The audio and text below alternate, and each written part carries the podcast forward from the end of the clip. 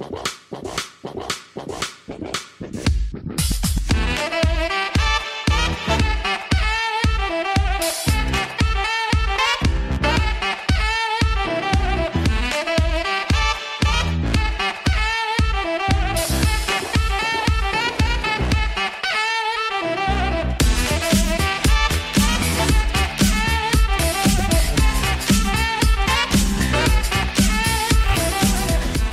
The pick is.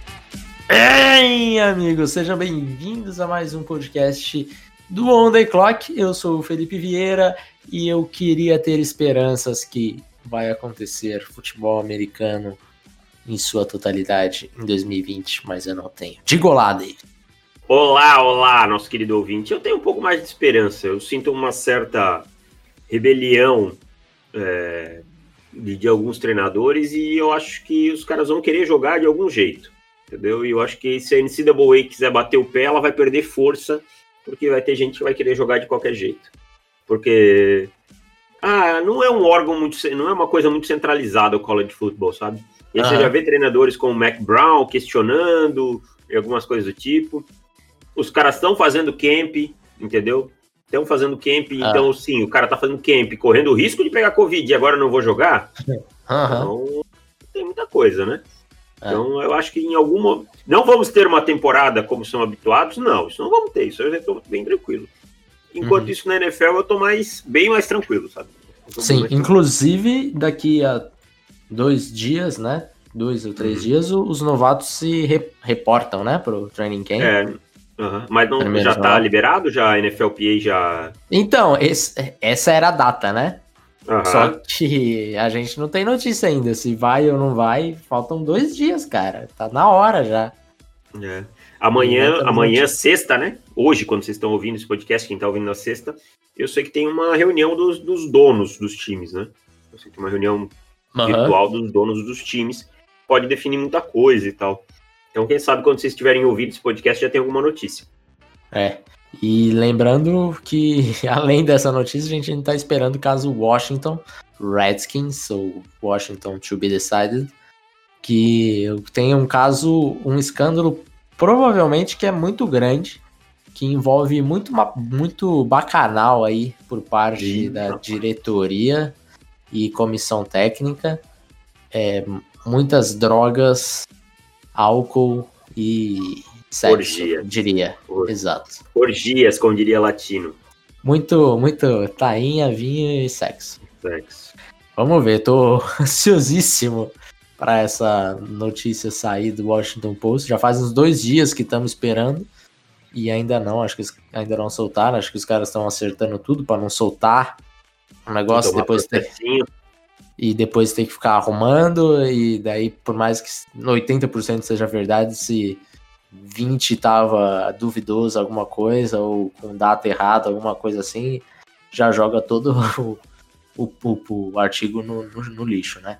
Então, demora um tempinho para apurar tudo, essas paradas ainda jurídicas, mas eu não sei não se Dennis Snyder não vai vazar e a torcida dos Redskins vão ficar felizes da vida com essa notícia, porque é um dos piores donos. Acho que é o pior dono, né? Pior dono ah, da, da liga. Sim.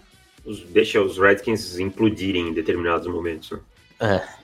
Davis, antes da gente ler os comentários, notícia rápida e aviso rápido. Nosso módulo de running back já está disponível. Já está disponível para quem quiser fazer. É, lançamos hoje, na quinta-feira, né? E daí, se você pediu esse, esse curso de scouting, né? Curso de scouting eu acho muita, muita prepotência falar. Mas, enfim, acaba sendo. Acaba sendo, e, né? É. E a gente falando do, do, da posição de running back. Depois a gente vai soltando as próximas. É, lembrando que os 30 primeiros ganham um, uma conferenciazinha aí que a gente vai assistir tape junto, eu, Davis e todo mundo, e a gente vai debatendo jogada a jogada e falando um pouco sobre como que a gente analisa, né, pro, pro On The Clock, pro, pro guia, enfim, pro, com tudo isso. Restam poucas vagas para esses 30, então corram que, que senão vai, vai acabar. E outra coisa, quem está fazendo o curso, não esquece de no final de cada submódulo, né, que a gente tem lá dentro, cada aula, uhum.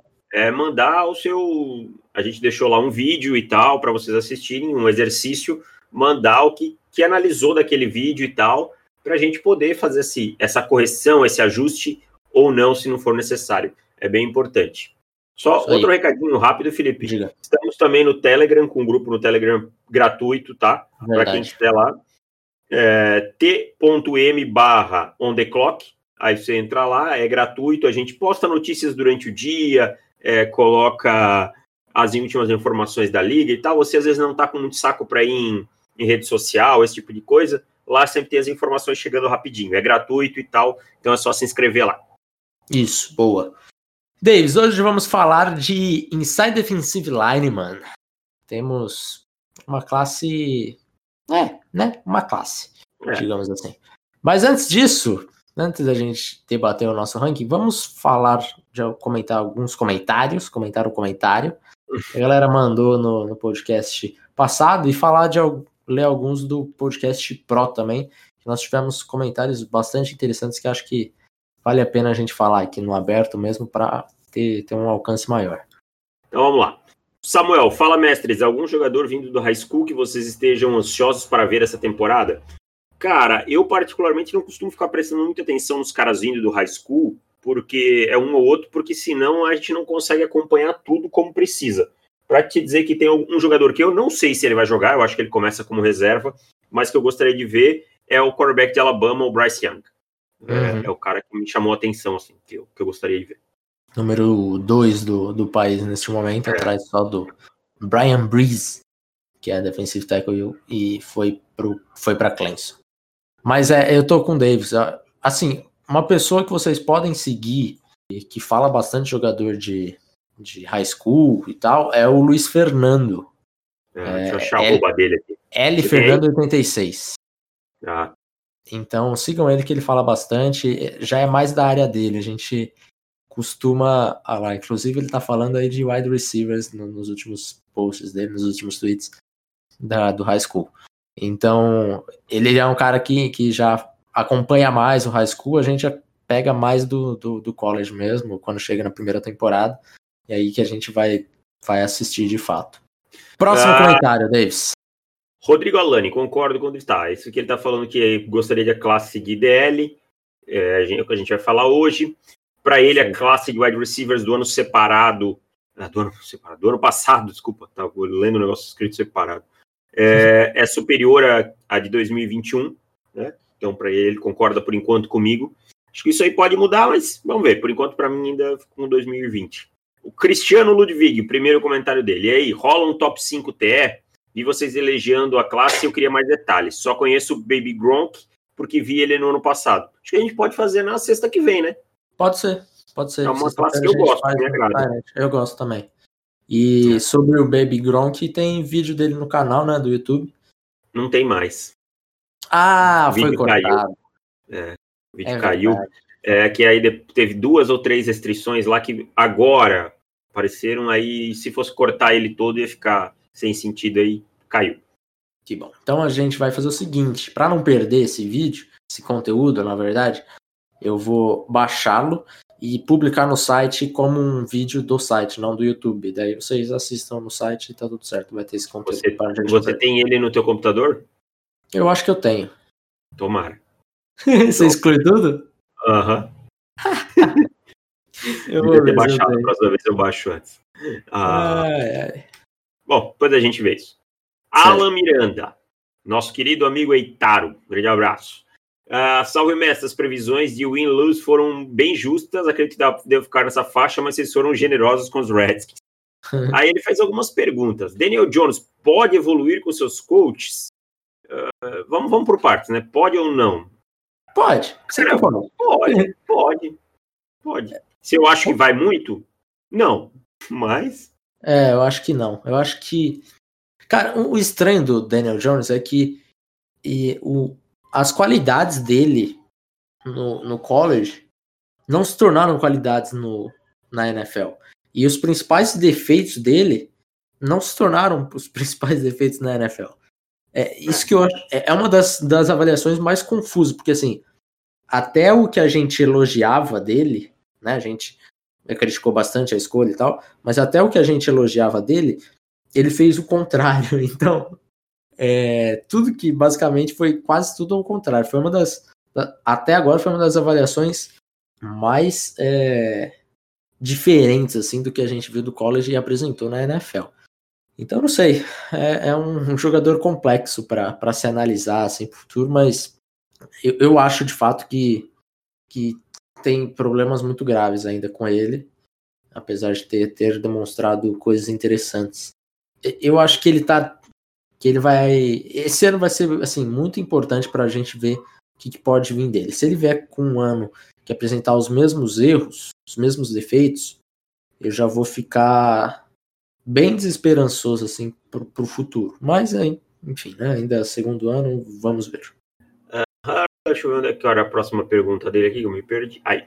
É, Opa, é, saiu o artigo do saiu? Washington Post. Não, obviamente não vai dar para ler agora, mas a, a, a, o título, a manchete é 15 mulheres que trabalharam para os Redskins ah, alegam assédio sexual por ex-scouts e membros e amigos próximos de Daniel Snyder. Eita! É, meu amigo. É para vender o time, hein? É. Pouco, pouco, obviamente não vai dar para ler tudo. Ah, você tá de sacanagem que vai ter um paywallzão aqui Washington Post. Tá de sacanagem. Mas tá bom. Pouco amanhã gente... tá rolando em todas as redes sociais. É, daqui a pouco. Quando acabar esse podcast, possivelmente. Mas enfim. É, o que mais aí que o Alan Miranda falou? Deck pode estar arriscando em pedir um contrato bom para ele, porque caso ele vá bem, consegue um ótimo contrato, mas caso ele jogue mal, ele não vai conseguir praticamente nada, e com esse ataque ele tem que jogar muito mais do que bem, porque vão colocar a culpa em seu... não vão colocar as culpas em seus recebedores caso o time vá mal, já que o staff dele não é uma Ferrari. Cara, assim, eu vou, eu vou falar uma coisa que eu sei que a pergunta do Alan é bem intencionada e tal. A gente tem que parar com a narrativa que o Dak Prescott foi mal na temporada passada e que ele não venceu jogos. Uhum. Peguem, peguem o nível de eficiência do ataque do Dallas Cowboys e comparem com o nível de eficiência defensiva do Dallas Cowboys. É, o, o Football Outsiders lançou essa semana o guia deles, que sai todo ano. O ataque do Dallas Cowboys ficou no top 5 em praticamente tudo enquanto a defesa ficou de baixo, do, do top 15 para baixo. Então parem de culpar o Dak Prescott por uma coisa que não é culpa dele. O cara teve é. 30 touchdowns e 9 interceptações, sabe? Tipo, uhum. para dar um número, para dar um número que não é uma métrica avançada. Ele foi o quarterback com maior é, DR, e, que é as jardas é, ajustadas. Ajustadas, sabe? Que é a média. Então, uhum. Não tem por que falar que a culpa é do Dak Prescott. Para mim, existe uma má vontade absurda com o Dak Prescott. Os mesmos erros que o Dak Prescott tem, o Deshaun Watson tem. Eu acho o Deshaun Watson mais jogador? Acho. Acho sim, tá? Mas os erros do Deshaun Watson são passados por muito por uma narrativa de uma linha ofensiva e tal, quando alguns dos sacks também são responsabilidade do Deshaun Watson. Cara, é uma coisa que a gente tem que deixar claro. É, e essa, essa boa vontade com o deck não existe. Cara, é, é, é muito engraçado quando chega um quarterback que que tem uma, um, um talento bom ao seu redor, né? Sempre teve uma boa linha ofensiva e tal. Só que colocam isso como se ele fosse o culpado de ter uma boa linha ofensiva ou se todo o sucesso dele fosse por causa da linha ofensiva ou dos seus recebedores, sabe?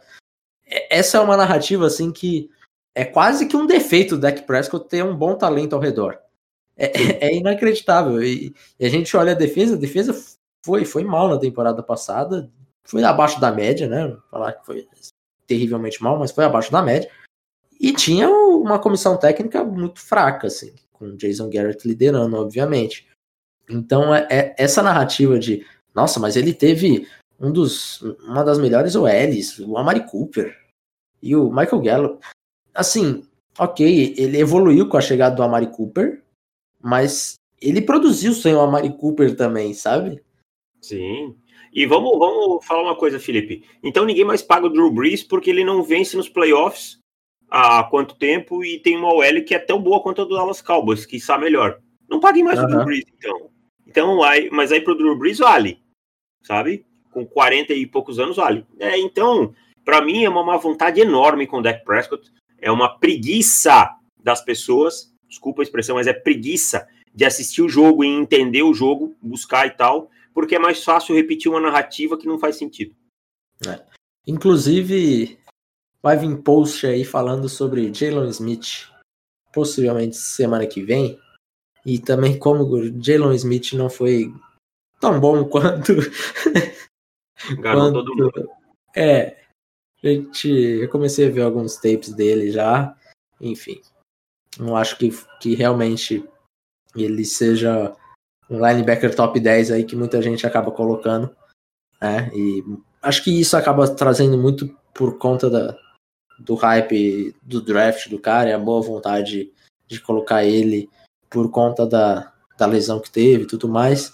Daí ver alguns highlights dele, principalmente no jogo terrestre, que aí sim ele é muito bom, mas é, na cobertura realmente fica um pouco a desejar. Então, assim, a defesa, de fato, ao meu ver, é, é abaixo da média, assim.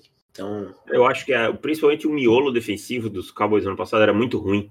Não é. gerava pressão nenhuma pelo miolo. A secundária tinha o Byron Jones, mas o resto nunca foi a oitava é, maravilha do mundo. Então é muito fácil dizer. E outra coisa, não é beisebol. Não é beisebol, é futebol americano, não é beisebol. Tá? Não é QB wins. Não existe esse dado. Existe esse dado, é comeback e game winning drives. E nesse o Dak Prescott tá lá no topo. Agora, QB wins é um dado bizarro.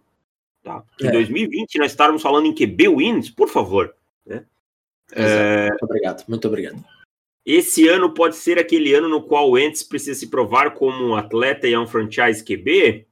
Cara, eu acho que o Wentz é um quarterback provado. Ele tem. É. O que ele precisa provar é que ele consegue se manter em campo. É a única coisa que ele precisa especial provar. Especial na pós-temporada, né? É, é que tem vezes que ele nem chega lá, né? Mas parece que chegou na pisou. Opa, vai ter. Parece Opa. que janeiro. Não sei Opa! Não sei se pra Opa, pera aí, que aqui puxou, puxou o hamstring. É. Vamos lá. O Leonardo Carneiro mandou. Saudações, achei, achei vocês generosos com o Washington também. O corpo de wide receivers é péssimo, é. não tá fora da temporada. É. Não, eu concordo. É. é. Seis é, foi muito, Quatro, é, cinco. É que a gente colocou quatro, né? E daí você colocou essa é. sua margem bastante generosa de dois para cima, dois para baixo. Aí ele falou que ele não está discordando do corpo de wide receiver de Dallas, mas ele é, é, que é certamente um dos três melhores. Mas ele disse que faltou amor com o corpo de wide receiver dos Bills na live do YouTube. Classificamos lá no bolo pela 12 segunda, 15 quinta posição. Aí ele cita uhum. todos os jogadores. Eu acho realmente que ele tem razão. O corpo de wide receivers dos, dos Browns é melhor do que a gente falou. Deve estar dentro aí do, dos do top 8. Do, dos Bills, desculpa. Dos Bills. Uhum. Eu acho que está dentro do top 8. Talvez a gente, na Inclusive, nossa cabeça... eu listei aqui, eu listei aqui, para ficar hum. fácil. Que eu acho que, que são melhores do que a dos Bills. Cowboys, Falcons, Cardinals, Rams, com o Saints agora, com o Emmanuel Sanders, acho que é, fica melhor. É, Browns, Chiefs e Bucks seria a nona. É. E daí você consegue até discutir com alguns aqui dentro. Acho que é que, por exemplo, a do Saints tem uma dupla boa. É, o terceiro. É, o Trequan Smith. Acho que o Trequan Smith bate de frente. É, Bucks tem uma dupla muito boa. O terceiro fica faltando, talvez agora com o Tyler Johnson. Acho que a dupla ainda acaba saindo, né? Porque é uma dupla uhum. realmente. Ah, eu acho que é. bem, bem acima da média. É. Então acho que assim, realmente. Chargers ficou em que lugar? Chargers eu acho que fica abaixo da dos Bills. Eu é? fiquei pensando. Quem é o terceiro recebedor dos Chargers? Então, essa é uma boa Não, pergunta. Ah, tá. Então ficou Allen e Williams. É, exato. E daí hum. o, o terceiro é Joe Reed, ah, tá. São jogadores que, né, ficam abaixo. Votação. Então, é, eu acho que, assim, nono é onde eu mais ou menos colocaria. Então ele tá é. tá certo. O que eu acho que pode ter pegado é a gente ter pensado muito na situação do quarterback, né? Em como o quarterback entrega para esses recebedores e tal, e aí por isso ter subavaliado eles. Afinal de contas, a gente acha que o Josh Allen não é um quarterback que está na parte de cima da, da, da prateleira, é, né? Eu acho, acho que realmente, eu, eu, eu, nem pensei por esse lado, eu acho que eu pensei realmente, assim, de é, por cima e, e, chutar mais do que, do que era. Realmente, top 10 tá, tá bem pago aí para pro trio dos Bills. Bom, e aí ele manda mais um aqui perguntando como a gente acompanha o college football, alguma TV, algo parecido com o NFL Game Pass, algum stream. É a vovó, tá? É o Grandma, é, o Red, o antigo Reddit, que agora virou outra coisa, Reddit College Football Stream, se você digitar lá na hora do jogo, vai te encaminhar para um outro link e lá tem link. Aqui no Brasil é assim, só assim. É, inclusive tem aplicativos aí, é, deixa eu ver até o nome aqui, Vou ver se eu consigo ajudar agora. Mas, é, não vou achar aqui porque ele tá, tá resumido. Mas tem um aplicativo que ele lista todos os jogos e você clica lá e ele te dá um linkão é, que fica não listado, digamos assim, né? E, e aí a qualidade, qualidade é bem boa, dá para dá pra acompanhar legal. Mas infelizmente tem que, tem que ir pelos meios mais corsários, digamos assim, porque se a gente for esperar passar em só o que passa no Watch ESPN e tal, a gente vai acabar perdendo muita, muita coisa. E o Cristiano Coelho manda pra gente aqui sobre os Redskins algumas considerações sobre o nome, né? Aí ele explica sobre Red Wolves e tal, aí tem alguma coisa de trademarks. É, é meio grande, então vou deixar quem quiser dar uma lida no comentário do uhum. Cristiano, tá, tá no post do podcast. É, mas bem interessante, ele explica é, até que tem alguns um filme é, sendo produzido sobre um dos nomes e tal. Mas ele faz umas considerações sobre o time, que eu acho que é o mais importante. É, eu concordo com grande parte, fora que eu acho que a defesa pode ser uma defesa top 10 com a DL que tem.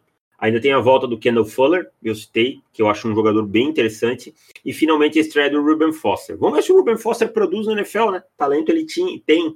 Vamos ver se ele vai conseguir produzir. A defesa dos Eagles que ganhou o Super Bowl era menos equilibrada que essa. E o ataque ficaria, satisfeito se o Haskins conseguir, conseguir chegar no top 20, 15. Sobre os recebedores, a gente acabou de perder o Kelvin Harmon, mas não era a minha maior expectativa. A maior expectativa é o Steve Sims, que veio como undrafted, mas evoluiu tanto que terminou no top 10 corredor rotas do PFF. O maior é, problema dele. A temporada dele foi boa, mano.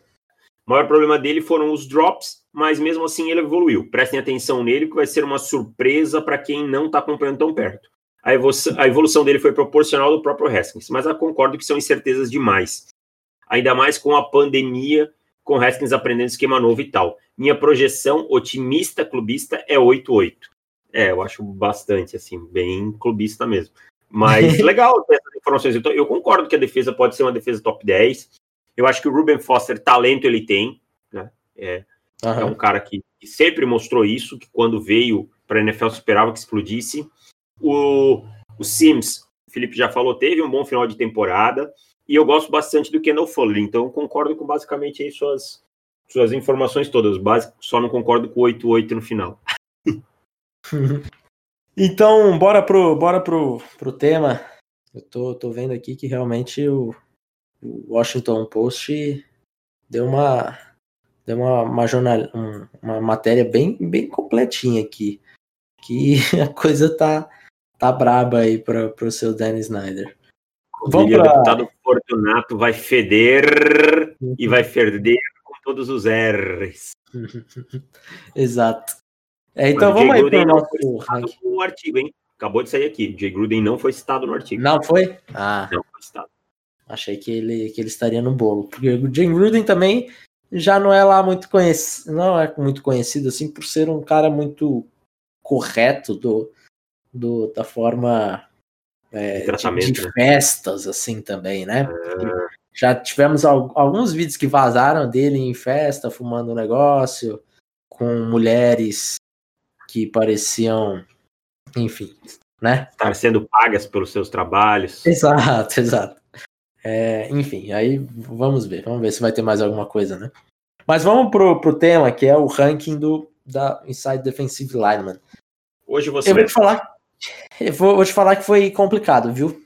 Foi dose. Foi, foi difícil. Dose. Foi difícil. Não é uma classe boa. A princípio eu estou bem triste, assim. Porque até com o ano passado que não era lá uma classe com grandes profundidades, né? Mas mesmo assim você ainda tinha algumas coisas interessantes. Mas se, se no ano passado a gente falava, é, esse ano não vai ter um Queen Williams, e esse ano a gente pode falar, não vai ter um, um Derrick Brown, não vai ter um, um Javon Kinlaw pelo menos no começo, assim. Não acho que, que nenhum dos jogadores estão no nível dos dois. Mas vamos lá, meu top 5, começando por baixo, meu quinto é Tyler Shelvin, de LSU. Meu quarto é Darius Stills. Meu terceiro é Jalen Twyman. Twyman, ah, o Stills de West Virginia, tá? Esqueci de falar. Meu segundo, Christian Barmore. Meu primeiro, Christian Barmore de Alabama. E primeiro, Marvin Wilson de Florida State. E aí, David? Vamos ter uma, uma, divergência, uma divergência só. Para ver como a classe é. Tipo, não, não, dá nem muito, muita divergência na hora de, de analisar. Resto no posicionamento, tudo igual. Tá? É, um é o Marvin Wilson, o, o dois é o Barrymore, o três é o Twyman, é Twyman que fala? Twyman. Twyman, né? É, teve, um, teve um jogo que eu ouvi que os caras chamaram ele de Twyman o jogo inteiro, então chamaram errado.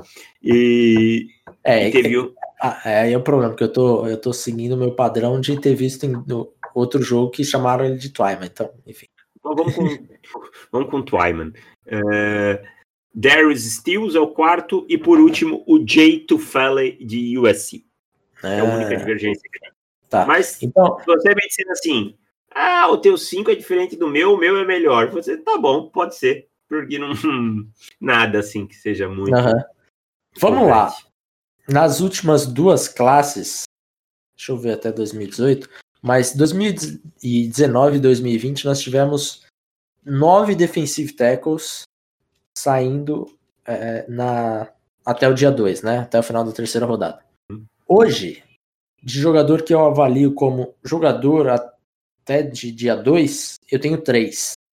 Até o Darius Stills, para mim, ele ainda é early day 3. Não, é. ele já é, early, já é começo do dia 3. Começo do dia 3? É, o é. Twyman para mim é, é, é dia 2, mas enfim. Acaba... E o Marvin Wilson é dia 1, um, mas podendo ser dia 2. É, eu acho que o Marvin Wilson, é, a galera deu uma hypada nele um pouco desnecessária, ao meu ver. Eu também achei. Porque tem gente falando dele de jogador top 5, top 10 da classe. Eu acho bem longe, inclusive. Acho que é um jogador para você pegar lá no, na vigésima alguma coisa, mais ou menos por aí. Tá? É o que eu penso. Eu vou te dizer assim, é, quando eu pego aquela classe do Vita Vea, é, Daron Payne, quem mais tinha? O Taven Bryan, né? Que eram os principais daquela classe. Ele é uhum. mais ou menos lá onde tá Van Bryan, assim, eu imaginava. Lá por um 19, 23, por aí, sabe? Não uhum. é um jogador que me empolga, assim, pra top 15, não. Vai ter que jogar é. muito esse ano para me empolgar, assim, porque não, até agora eu não vi nada. Também não. É, bom, vamos lá. Eu vou começar pelo meu quinto. É, é o Tyler Shelvin. Tyler Shelvin é, é um jogador. Você, você deve ter, ter visto ele assim. Ele pro jogo terrestre, excelente, muito bom. Jogador que você você sabe que você vai estar tá pegando quando você draftar o Tyler Shelby. Porque ele é aquele clássico nose tackle. Ele Exatamente. vai ele vai ancorar ali e meu amigo, ele não vai sair do lugar. Não importa o que aconteça. Se for jogada de passe, ele também não vai sair. Porque é isso. Ele não consegue. Ele o pass rush dele inexistente, amigão. Inexistente mas ele é muito bom contra o jogo terrestre, por isso que ele acabou entrando em quinto. você ter noção, assim, eu sou um cara que é, falo que defensive tackle precisa fazer o pass rush, senão para mim não vale. E, e, e, eu tô falando aqui, acho que de um dos maiores exemplos de um cara que é muito bom no jogo terrestre, mas inexistente no, no jogo aéreo. E ainda assim ele fez o meu top 5. 346 pounds, isso dá 50, 157 quilos. É, o bichinho, bichinho é bruto. O leverage dele é muito bom, cara. É. É muito bom, assim, é difícil de movê-lo, de fato. Tanto é que acho que no ano passado inteiro, pra você ter noção, ele teve seis pressões, o ano inteiro. Jogo aéreo. Então, assim. Seis pressões, tá? Não é? Pressões. Seis pressões. Exato, pressões. Então, assim, é um cara que você sabe que, que você vai ganhar com ele tem, estando em campo. Não é um jogador que eu que seria o meu titular é, em, em, nenhuma hipótese, assim, porque eu acho que ele é um jogador que vai, vai ser eficiente quando você você precisar parar o jogo terrestre, coisas do gênero, assim, porque se você precisar além disso, não é o seu jogador. É. E detalhe, esse, esse, cara ele perdeu o peso, tá? Esse cara perdeu o peso. Ah, é? ele, era, ele era mais pesado. Tem um artigo no The Athletic, acho que de 2019, que ele perdeu peso. Esse cara já teve problema disciplinar tal. É um, ele é, não é muito fácil de lidar, não, pelo que eu entendi. Chegaram a, a falar em transferência dele no começo do ano, aí ele resolveu ficar e tal. Mas é isso aí que o Felipe falou, é o clássico nose tackle das antigas, sabe?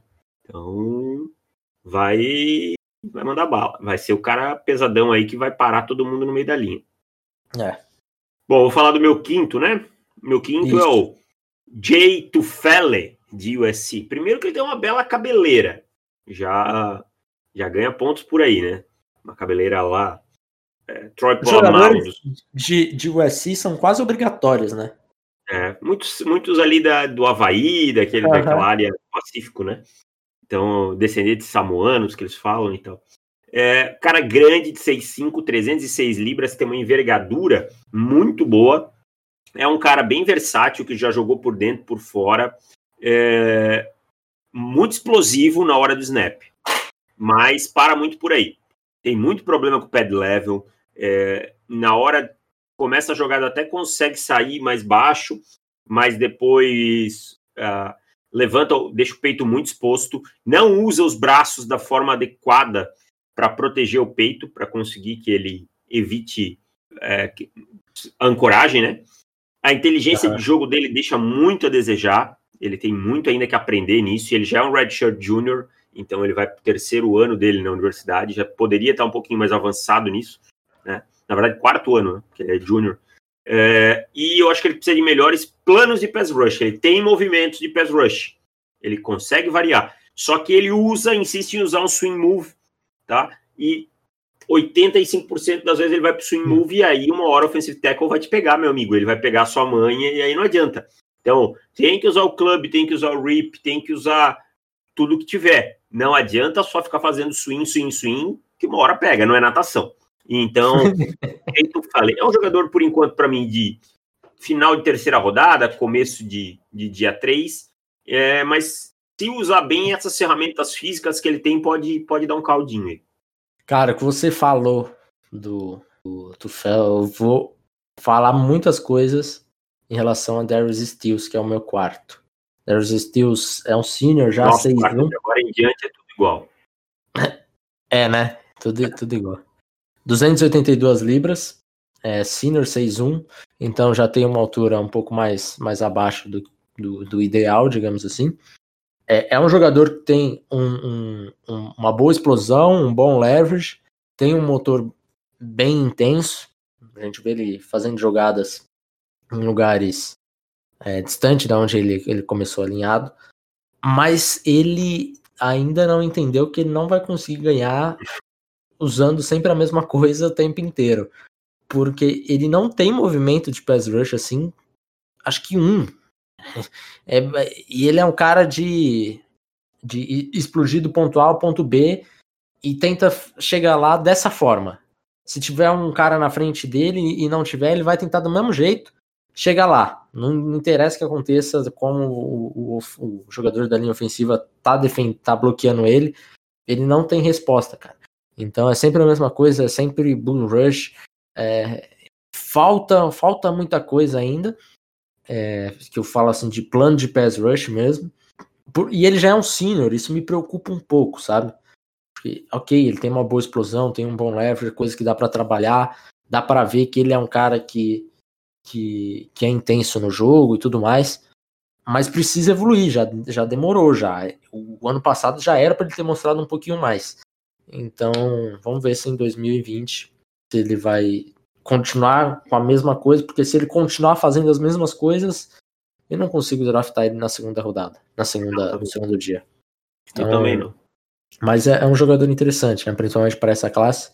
É, acho que ele fez bem em retornar, porque senão é, é possível que ele fosse realmente um jogador de, de quarta rodada aí no, draft de 2020. Talvez agora tendo uma competição menor, aparentemente. E se ele conseguir evoluir isso, talvez ele consiga subir alguns spots aí e ganhar um primeiro contrato melhor. Uh, terceiro colocado é o J.N. Twyman, né? ou Twyman. Pô, narrador lá também podiam dar uma mão pra gente, né? É, eu ouvi Twyman, eu ouvi o Twyman, mas... É... Deixa eu ver se tem no, no site de Pittsburgh. Vê lá. Então, enquanto isso, eu vou falar dele. É um jogador de 6'2", é um... Hã? Fale, vai falando. Ah, jogador de 6'2", 290 libras, é um redshirt junior, né? O tamanho dele, eu achei em alguns momentos que ele não tem esse 6'2", eu acho que ele deve ter 6'1", não sei se ele vai ter muito espaço aí para ganhar massa muscular ainda. Então isso pode ser até um complicador. Agora eu vou começar falando que, o que me agrada. Ele é muito atlético. Uhum. Cara assim de um atleticismo bem legal mesmo de se ver. Dá, dá até uma impressionada no início. Se você não, não mantiver o foco, você se perde nele. Assim, começa a se empolgar. Ele tem uma explosão no, no, no momento do snap, aquele get off, né? Aquela, aquele passo ali muito firme, sabe? Muito bom. E eu acho ele um bom pass rusher. Não à toa ele teve 10 sacks na temporada passada. Tá? Ele consegue variar, ele consegue usar bem as mãos dele, ele sabe que essa explosão dele dá uma vantagem, ele consegue se manter baixo para tirar vantagem disso. Só que contra o jogo corrido ele é tenebrosamente ruim para mim. Ele não enxerga onde é a corrida, ele baixa a cabeça e tenta empurrar o cara para trás em vez de ocupar o gap. Em outros momentos ele demora a reagir, o ponto de ataque dele não é bom, sabe? Ele demora a, a entender que ele tem que avançar para atacar aquele cara. Então, para mim, contra o jogo corrido, ele foi uma âncora negativa, puxou essa linha defensiva de Pittsburgh para baixo, que é uma linha defensiva boa, sabe? Uma linha defensiva bem legal de se ver jogar. É, para mim, assim, ele é um cara que, se ele evoluir contra o jogo corrido, ele vai galgar um espaço bem interessante assim no dia 2, vai ter time de olho nele no dia 2. É, primeira rodada para ele, eu não vejo teto para ele de primeira rodada. Acho que ele tá, tá longe de primeira rodada. Mas é um cara que, que precisa evoluir nesse ponto de enxergar o jogo, de entender o jogo quando não é jogo, não é jogo de passe. Tá? É, ele perde muito por isso. Ele, ele age toda jogada como se fosse jogo de passe. Então ele acaba sendo um, um cara assim que, que vira um ponto focal contra o jogo corrido, quando outro time quer usar o jogo corrido. Então esse para mim é o principal problema do Twiman. E o pior é que ele é um jogador bastante físico, né? E daí, às vezes, até te mandei uma jogada dele hoje, ele, ele fazendo aquele squeeze do, da, da linha ofensiva, assim. Então, assim, ele é um cara que que ele tem um potencial para ser bom. Eu, eu, eu, discordo quando você fala que acha que ele não é um jogador de potencial de primeira rodada. Eu acho que ele tem esse potencial. É, hoje, para mim, não é. Para mim, hoje ele é um, um jogador de, de, segunda rodada. Mas é realmente isso, isso incomoda, porque ele tá sempre achando que é, que é jogo terrestre, jogo aéreo e, e acaba, às vezes, sendo agressivo demais, deixa o seu gap aberto. Isso acontece. Mas é. A linha, a linha defensiva de Pittsburgh é tão boa, né? Que acaba, de repente. Dando uma compensada, né? Exato. E daí, às vezes, ele acha que pode exagerar um pouco. E daí, para para Pittsburgh, talvez não, não não atrapalhe tanto, porque o acaba compensando em, em, outro, em, outras, em outros snaps. Mas se ele quiser colocar um tape um pouquinho mais consistente, ele realmente tem que tem que pensar um pouquinho mais no, no jogo terrestre. Agora, número 2, Christian Barmore. Jogador de 6'5. É 6'5? Você achou 6'5? Não sei se tem 6'5, não, cara. Acho que isso aí vai acabar batendo um 6'4 baixo, sabe aquele uhum. 6'4, 2 oitavos, aquela coisa assim? É, eu acho que é mais ou menos por aí. Mas é, que tá listado no site de Alabama é 6'5 310 Redshirt Sophomore. Então, é, é o cara mais, mais jovem que a gente está falando aqui de todos, né? Uhum. É, tem, e, e, tem, é o que tem menos experiência. É curioso porque ele era reserva do Raycon Davis no, no ano passado. E eu acho que ele é melhor que o Raycon Davis. O Raycon Davis ele é o cara que tinha o potencial, né? No ano passado, quando começou, ele estava muito mais alto do que acabou onde foi selecionado porque ele tinha o potencial, tinha todas as ferramentas, envergadura, o atleticismo, estava tudo perfeito para o Rocco Davis até ele entrar em campo porque tinha coisas que, que, que tecnicamente ele ainda deixava bastante a desejar. No Rush caso. Matou, Rush matou o Raccoon É, no caso do Christian Barmore, eu acho que ele tem pontos técnicos a evoluir, mas ele já me mostrou mais no pass rush do que o Raccoon Davis. Então, é, é um jogador que eu tô empolgado. Ele teve, acho que, 200 e tantos snaps na temporada. É, ou seja, foram poucos snaps mesmo, mas ele conseguiu produzir.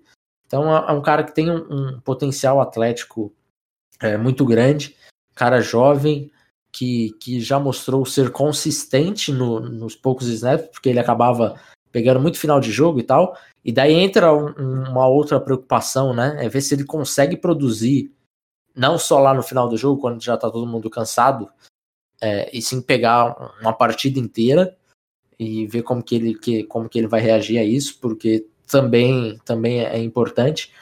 Mas eu fiquei impressionado com o Christian Barmore. Gostei, eu acho que ele é o cara que tem o maior teto desses todos que a gente falou aí.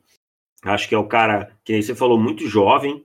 É, eu acho ele bem versátil, assim, cara, que você vai conseguir colocar é. ele alinhado como One Tech, como True Tech, como Fortech em algumas situações, né? É, mas o que eu acho é assim, é, eu acho que ele tem. Tá, ele é bom em tudo, mas ele também precisa de refino em tudo, sabe? Por ter tido muito pouco tempo de campo, ele vai precisar refinar muitas coisas. Como, por exemplo, ele é um cara que eu notei que se ele não ganha na jogada logo no início e a jogada se estende um pouco mais que o normal, ele já levanta o peito, tá? Ele uhum. levanta o peito, é, e isso é um problema, é uma coisa que me incomodou um pouco. Mas é, a baixa produção dele e tal vem da quantidade de snaps, que nem você falou, que foram 200 e poucos. E a gente tem que lembrar que Alabama, no passado, teve uma das defesas mais fracas de Alabama nos últimos anos aí, tá? Ainda era uma defesa boa? Era. Mas comparada com as unidades defensivas de Alabama que a gente é acostumado, foi uma das mais fracas. Então, assim, é, especialmente o corpo de linebackers depois da lesão do Dylan Moses. Então, isso tudo afeta o, o trabalho desses jogadores de frente aí que ficam com uma responsabilidade maior. Então, o Barmore é o cara, para mim, que pode ascender a primeiro da, da classe. Acho que ele tem potencial. E, e, a gente sabe que o Nick Saban faz as suas mágicas, né? O Quinn Williams começou, eu não estou dizendo que ele vai ser o Quinn Williams, acho que ele não tem bala para isso. Mas o Quinn Williams começou a temporada não sendo muito falado. Não era um nome é. badalado. E explodiu. Talvez o Barmore exploda nessa temporada. É, acho que ele tem esse potencial sim. E daí, em primeiro, hoje temos Marvin Wilson, jogador também de 6'5, 311 libras. É, já mais, é uns... né? Wilson? Na listagem, na listagem do Wilson tá mais, né? Peraí, deixa eu abrir aqui. Ou eu anotei errado. Marvin. Não, 311, é. desculpa. Eu anotei errado, ah. eu anotei 321. Ah, tá. É, e já é um senior, jogador que hoje muitos tratam como um inside defensive lineman número um, e eu acho que não dá muito para fugir nesse momento disso. Né? Jogador que tem um, um bom atleticismo. E eu acho que ele que ele ainda tem, tem um, um espaço para ganhar mais músculo, digamos assim. Eu acho que tem algum peso morto ali. É uma pancinha extra, né? É, uma pancinha é, que precisa. A mais, a mais, exato.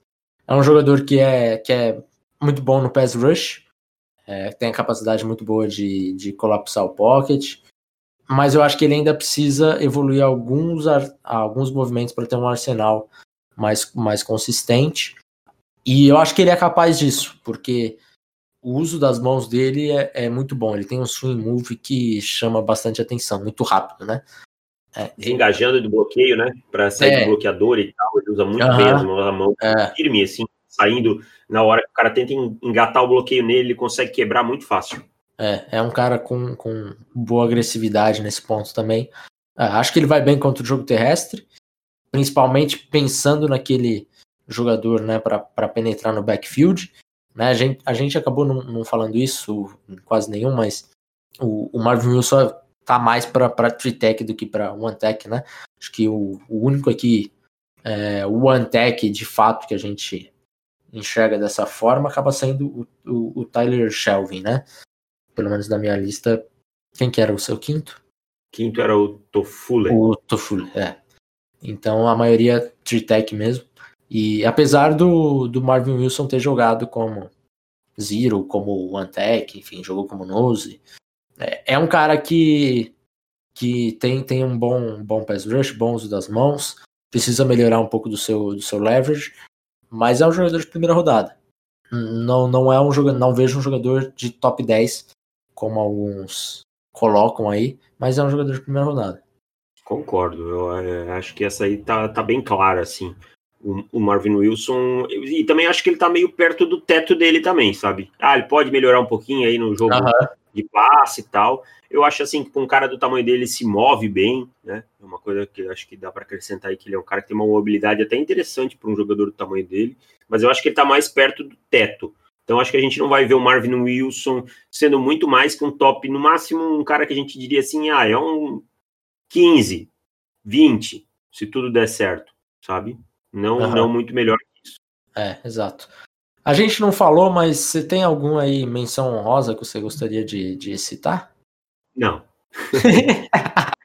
isso, não. isso, isso exemplifica bem a classe. Eu queria falar do Levi Onuruz, Onuruz, Onuzuri. Tenta falar o nome dele, Davis. Ah, eu vou falar. Você, você arrumou a treta, você que se vire. Onzurik, pronto. De Washington.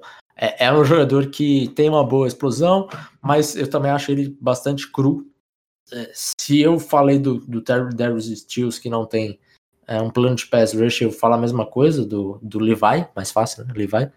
Inclusive, te, teve um, um, lance que eu tava assistindo contra a Oregon que ele atacou o ombro de fora do right guard e não tinha edge, né? Aquele clássico do, de Washington com, com 3 DL só. Ele tava em, em, em three tech e o, e o tackle, ah, o left tackle, né? Não era o right, não. No lado direito, não, era do lado esquerdo.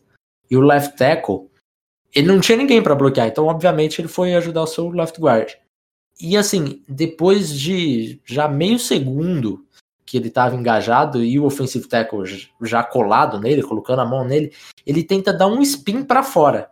E daí, oh, quando você Deus. tenta dar um spin, quando você tá no, no, left guard, você vai parar no máximo no meio do, seu, do left tackle. E foi isso que aconteceu.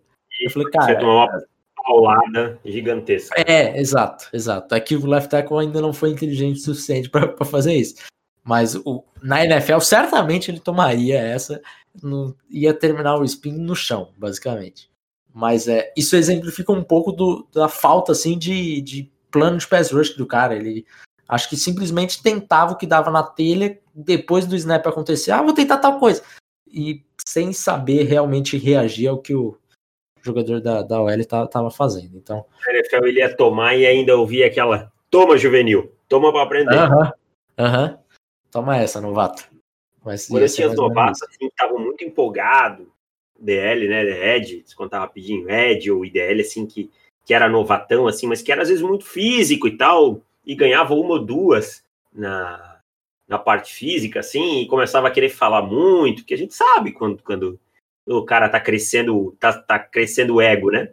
Uhum. Aí eu sempre chamava o trap. um guard, o apelido dele era Banjo, o André. O Banjo. Uhum. O Banjo, ele adorava fazer trap. Adorava. Quando esse, esse jovem vinha e ele pensava assim, agora eu vou matar esse running back, o Banjo aparecia do lado dele do nada. e aí só via as perninhas voando. Pum! Aí eu dizia, pronto, ele aprendeu. Já aprendeu. aprendeu. Colocou no lugar dele, agora ele vai aprender. Ô, Dave, só para não deixar a nossa audiência perdida, para quem não sabe, explica o que é um, um trap. Um trap é um movimento em que o Ed é, ele vai entrar na direção de pegar o, o running back ou o quarterback, né? Mas geralmente uhum. para uma corrida, às vezes tem um trap para fake. É, ele vem na direção do running back, na direção do backfield, e o offensive tackle não não vai para o segundo nível, deixa passar. Vai pro segundo nível, como igual do read option. Só que o guard, geralmente o guard do outro lado, do backside que a gente chama, né? Uhum. É, ele sai e faz esse bloqueio no lado dele, ataca a lateral dele, chega com tudo e ataca. É como se fosse um pull, só que é mais rápido e mais curto, isso é um trap. Tá? Uhum. É, então imagina assim, o, o, o, left tackle deixa o cara vazar, deixa o cara entrar, e o right guard vem e dá uma paulada nele quando ele tá, quando ele tá entrando no backfield. Quando ele tá cheirando o running back, ele toma no meio que ele nem vê, nem viu. Corrida no meio, dive no meio, esse tipo de coisa aí, essas corridas no meio, assim, blast e tal, vai que é uma beleza. É. Claro, o conceito a gente chama de trap, mas eu quero dizer no sentido corridas muito verticais, assim, que, você- que o running Sim. back pega a bola e explode. Sim. É, é por isso que chama de aí, trap, né? De armadilha. Então o cara acha que tá feliz da vida e quando vê. Ah, é Top. gostoso, cara. É, É, tão bom. Eu geralmente ficava atrás do, do backfield, assim, olhando a jogada. ah, que saudade. Ah, é, então é isso, Davis. Fechamos por aqui. Voltamos semana que vem para falar de Tyrande. E comprem o curso, é, prestigiem o nosso trabalho, mandem feedback. Você que já comprou, pra gente. Mandem os exercícios, façam os exercícios. Isso, também. Vou ter que dar nota baixa pra vocês. Então fechamos por aqui, né, Davis? Mais alguma coisa que você quer falar? Não, eu ainda tô rindo, tô lembrando dos. Vambora. Então é isso. Um abraço para todo mundo. Usem máscara e lavem as mãos. Tchau. Tchau!